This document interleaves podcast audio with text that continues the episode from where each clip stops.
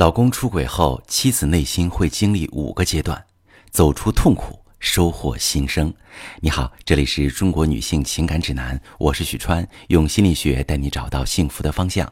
遇到感情问题，直接点我头像发私信向我提问吧。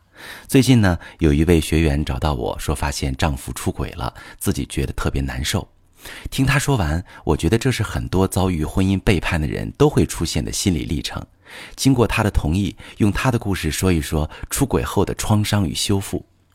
她在十月份的时候发现丈夫出轨，丈夫的移情别恋特别隐蔽，在家里对她态度没有变化，平时行为上也没有怪异，只是这个月多向她要了几次零花钱。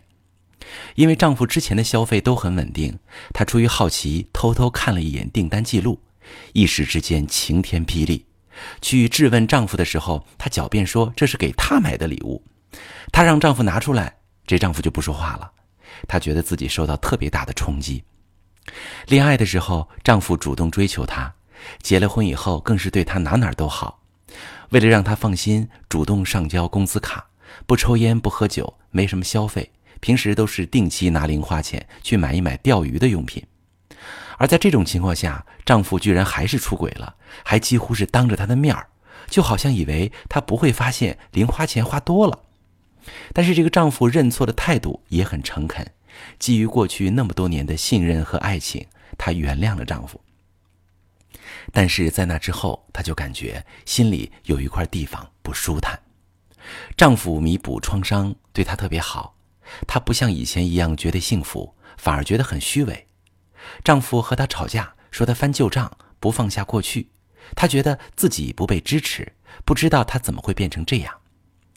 有时候开开心心和别人聊天，一想到这事儿，心跳就有点抽着疼，整个人过得很不快乐。明明被出轨的人是婚姻里受伤害的一方，可是当伴侣回归家庭之后，自己反而成了那个放不下的罪人。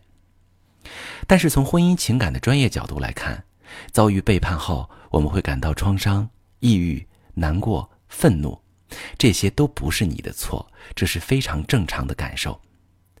被出轨之后，人往往要经历五个阶段。第一个阶段是否认，不敢相信对方的行为，给他找借口，找不同的可能性，安慰自己想太多。第二个阶段是愤怒，觉得怒火中烧，有身体上的反应。感到想要攻击报复对方，或者心情烦躁想反击和防御。第三个阶段是悲伤，陷入漫长的悲伤当中，当初的一幕幕在脑海闪现，开始觉得会不会是因为太糟糕才没能被爱到最后。第四个阶段是纠结，还能接受他吗？还该接受他吗？我应该如何选择才是对的？第五个阶段是哀悼。真正接受这事儿发生过，并且能够坦然地提起它、解决它、接受它，真的发生过。大多数人在走到最后阶段之前，就已经通过各种各样的方式压抑住了自己的感受。明明不开心，却原谅了他，觉得一切都过去了；明明充满怀疑，不敢信任对方，却不告诉他真正的想法，让他以为也都过去了。或者自己特别悲伤难过。自我价值评价降低，却不去思考，用工作或者娱乐麻痹自己，似乎不去看问题就不存在。于是你会发现，生活中总是出现很多不如意的事儿，好像都在跟你作对。他无论做什么，你都觉得他在骗你。他一旦没有做到你想要的，你就会觉得绝望、抑郁，甚至久而久之，他也失去了重建婚姻的希望。到最后，婚姻仍然越来越痛苦。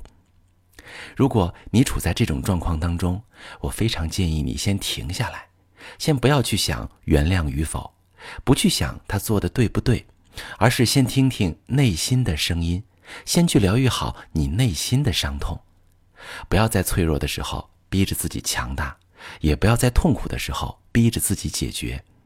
因为如果不修复创伤，即使你选择离开，你还会对感情带有非常强烈的不信任。一旦步入下一段感情，你会像是惊弓之鸟一样，很害怕伴侣对自己的背叛，总是猜疑另一半。这份不信任会让伴侣觉得很累、很压抑。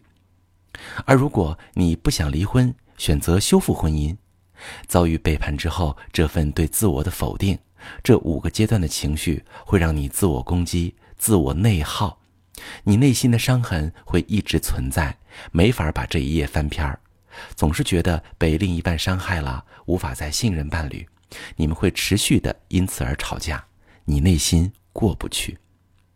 所以，如果出现这种情况，无论你怎么选择，都要先疗愈自己内心的创伤，疏导自己内心的负面情绪，削弱对自己的内在攻击，重建你的自我秩序。